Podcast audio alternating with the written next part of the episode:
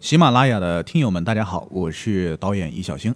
说书唱戏劝人方，三条大路走中央，善恶到头终有报，贺岁喜欲去烦恼。Hello，大家好，欢迎收听我们这一期的喜马拉雅特别节目，我是主播阿甘。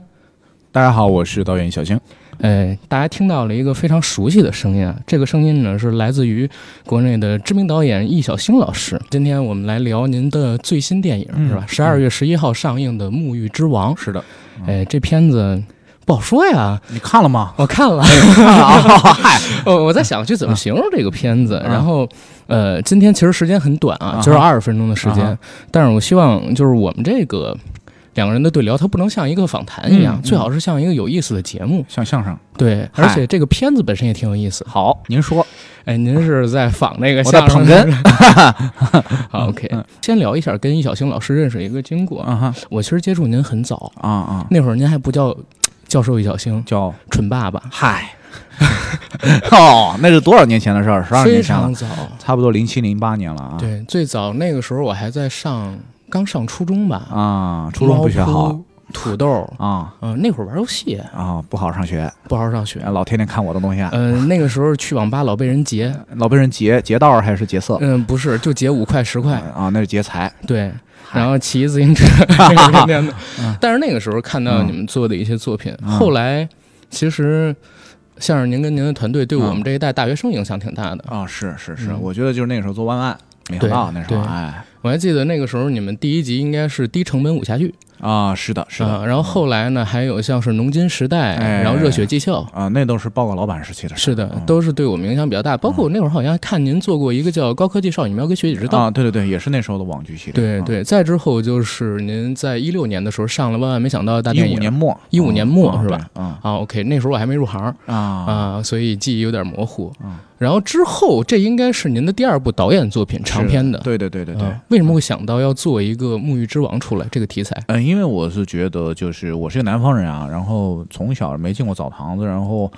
呃，参加工作之后呢，其实一直会有很多北方朋友跟我说，哎，搓澡是一件特别好玩的事儿，然后就是你没有搓过澡，相当于你这几十年就没有洗过澡。我当时说怎么会这么严重呢？我不是天天洗澡冲凉吗？但是当我进入澡堂子之后啊。看到几十个裸体大汉站在我面前的时候，我才知道自己是多么幼稚可笑。嗯，啊，当搓澡师傅把手放在我身上的时候，我浑身仿佛过电一样啊，我自己是被又开害发羞了。啊，又害 怕，但是又有一丝期待啊，嗯怕他不使劲儿，又怕他太使劲儿。所以等他搓完之后呢，就发现自己整个人啊，灵魂上得到了超脱，然后这个肉体上也得到了升华，就然后搓下来很几斤泥吧，然后反正就觉得自己确实变轻了。然后从那之后就觉得这搓澡有了新的印象。然后后来就是两年前看到微博上有一个热搜，两年半三年前就是说那个南方人第一次进澡堂啊，也会发生很多有趣的事儿。然后当时一看啊，觉得哎，就确实很多人他们发生的事儿跟我当时的经历也确实都很像，嗯，所以就是萌生了一个想法，就是澡堂子是一个南方人看来很猎奇，北方人看来很日常，然后既有这个文化的积淀，又有这种日常的这种谐趣在里面呢，是不是可以拿拿来做一个喜剧电影呢？所以就萌生了做这个电影的念头。啊，因为在我印象里边儿，像是这个团队啊，嗯是非常善于把生活里边儿没意思的事儿，嗯然后以一个特别胡逼的角度，用正经的语气说出来，是的，去造出来笑点。是，然后像之前刚才我提到的那几个系列的作品，嗯其实都是这样的。嗯然后《沐浴之王》开始我了解到这个片子的时候，应该是在去年年底啊，啊、接触到一些关于这个片子的信息。那时候刚刚杀青，是，嗯然后我在看这片儿之前，我其实我在那个呃猫眼儿还是豆瓣儿上面写了一个短评，说嗯等它上映的时候，希望每个人都可以带着心爱的技师去看这部电影。啊，啊！但是后来我看了一下啊，这个片子其实它讲的是一个男男之间的故事他，是兄嗯弟情，啊、对兄弟情。这里边的主演是乔杉还有彭昱畅，对的，对两个演员在这片子里边呢，是从不相识，嗯甚至说从开始有矛盾到对后对对来，不打不成交，没错，与人那样的一个类似的故事。是的，这种不打不相识，最后建立起兄弟情的电影，其实国内外有很多。我觉得您在做这部电影的时候还挺工整的，是不是也受到过一些影响？有啊，我是觉得说这个片子其实是一个特别俗套的一个故事。嗯，我在预告片里面就传达给观众一个点，就是这是一个你看开头就知道结尾的一个简单故事。嗯但是这个片子我是觉得我大量的精力花在了细节的雕琢上，包括就是你会看到前所未见的跟搓澡有关的这种视觉奇观，包括这种呃这种细节上的嗯这种彩蛋、啊，包括这种笑料的设计啊，做了很多细节在这上面。我觉得这种情感的东西，它就像是一个魔法，它会让那种特别简单俗套的情节变得生动起来。对我嗯喜欢这种感觉。是，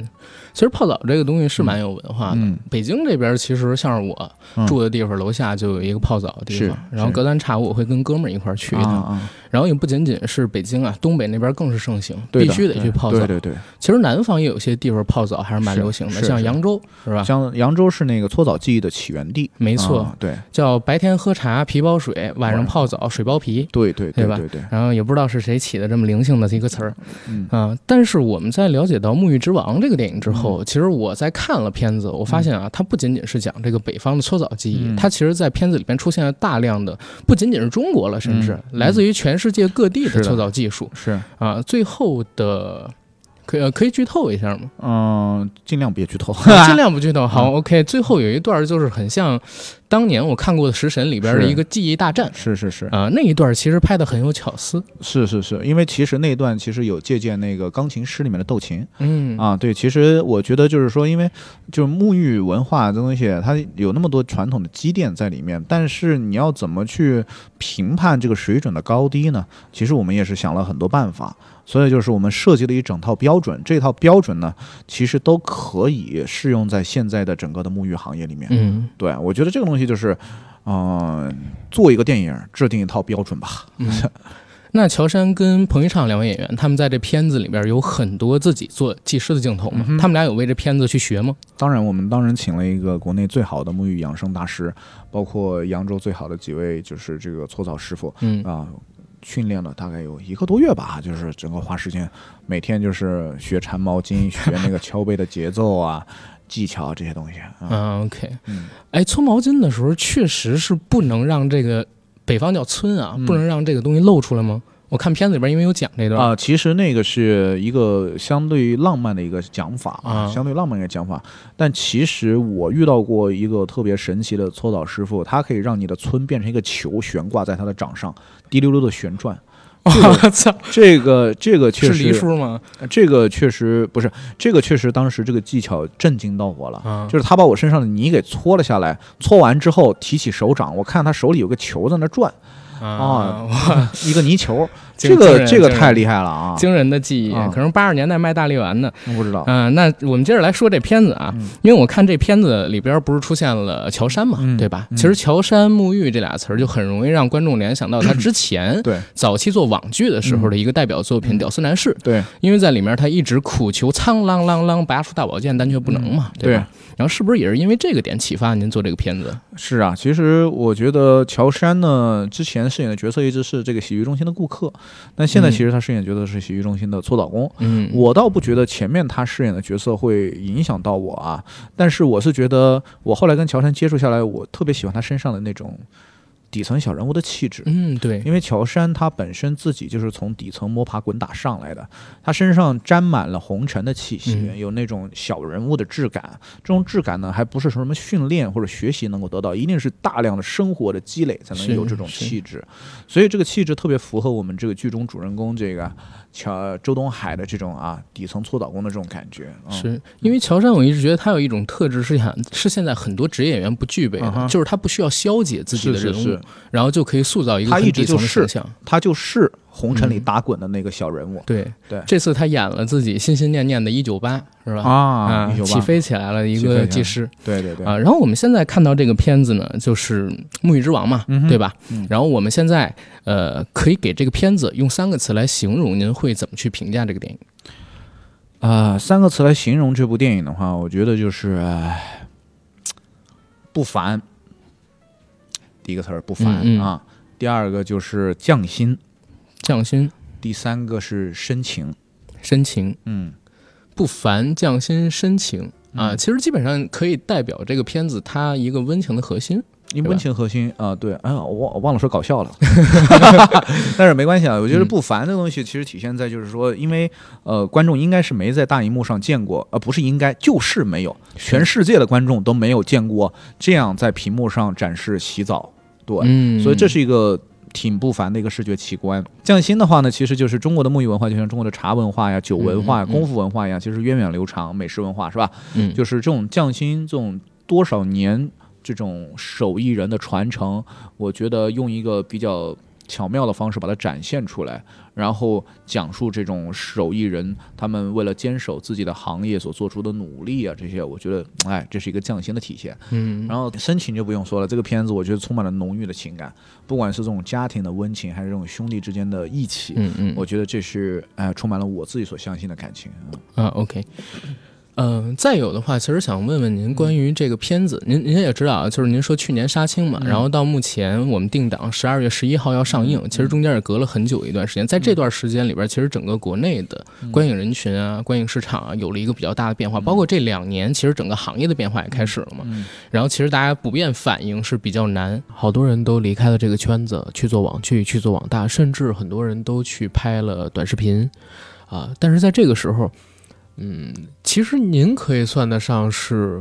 整个国内网剧界的鼻祖了，是毅然决然地冲回来，又做了一部院线大电影，而且这部片子其实耗费的时间也挺久的。导演，你为什么会做下这个决定啊？其实有更容易的路，对，有更容易录是啥呀？有更容易的路，因为其实我关注了您就是某些平台的短视频的账号，就就是上喜马拉雅录音频节目嘛。哎呦，那太难了，啊，那太难了。嗯，真的太啊难了，难怪咱们合作不上呢。哎呀嗨，嗨我我这确实能力不足。 呃，不是不 是，主要是我们能力不足。但是真的，其实嗯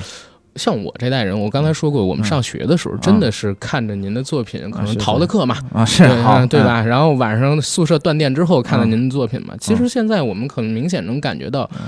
有更容易的渠道去我做一些创作。我觉得那都不是，我觉得路啊不分容易与否嗯啊，最重要的是是不是自己该走的那条路。嗯，我觉得穿什么鞋走什么路啊。对，就有一条路，有一些路你看上去似乎很好走，但你知道那条路你走不长，也走不嗯远。所以我是觉得说，我一直觉得就是我要走的路是喜剧创作之路嗯，未来嗯十年、二十年我可能都会走这条路。嗯我希望在未来的某个时刻，就是，呃，因为年轻的时候怎么挣钱都很容易，嗯但是年纪大了还能不能吃这碗饭，这点很重要。我一直就是会很忧虑的，就是在我三十五岁那年，我还能不能吃这碗饭？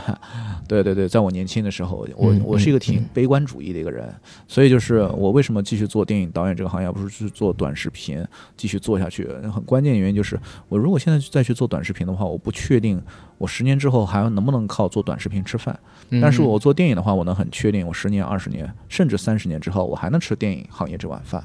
嗯对，这倒是给了我一个不一样的感受，因为啊我对我之前猜测还是跟您说的很不一样啊啊啊嗯。你猜不透我的。我猜不透，确实猜不透。经典的石森里的对话嘛。嗯那我们说回《沐浴之王》这部片子，这片子呢，您刚才讲了，里边讲了整个中国的沐浴文化啊哈嗯很多的细节，是有没有什么隐藏的彩蛋，或者说什么点可以跟我们观众们预告一下，或者偷偷的说一说？呃，彩蛋其实我在片子里面埋的特别多，嗯，就是你如果是老观众的话，你应该看到那一秒钟的镜头了吧？啊，我看到了，看到了，你什么感觉？是那个。那你不用，说出来，你说你感受如何？我感受。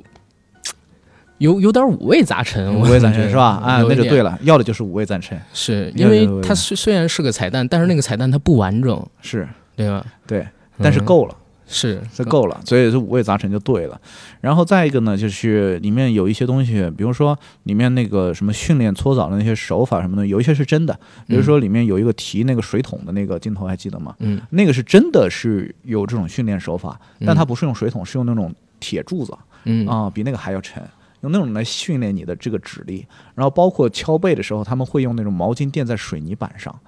你也得把那个水泥板给敲出马蹄声出来。嗯啊，所以就是，嗯，这这个搓澡这门东西，它就真的很像功夫一样，它有很多艺人匠匠匠人的这种传承在里面。嗯，啊，OK，然后最后一个问题啊，最后一个问题，您来推荐推荐这部电影，然后跟我们聊一些您想对观众们说的话，嗯我们就可以结束收尾了。好，这部电影呢，《沐浴之王》呢，其实在一个特别的年份出现啊，就是今年确实很特殊。然后我希望这部电影呢，能够哎，作为一个合家欢喜剧，能够洗掉大家这一年的不开心、不如意、不幸运，嗯能够让大家以一个全新的面貌去迎接新的一年。所以就是十二月十一号，《沐浴之王》全国上映，洗掉一年不开心。对，提前贺岁，洗掉烦恼。对的，好，谢谢大家。中国的沐浴文化有数千年历史。干咱们这一行啊，最重要的是手艺，专业动作，请勿模仿。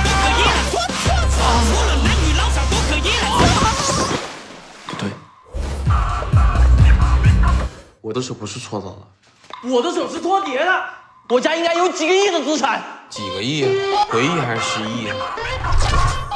小哥哥，你干嘛呢？还是没让我做作业。我怎么失忆的？记忆是痛苦的根源。你赶紧给我干活去！吉祥啊，不是，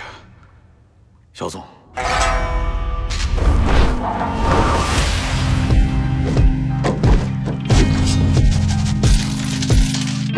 干干净净洗澡，清清白白做人，咱这手艺啊才算没白学。他来了以后，咱们家得想个家，干嘛让他走？啊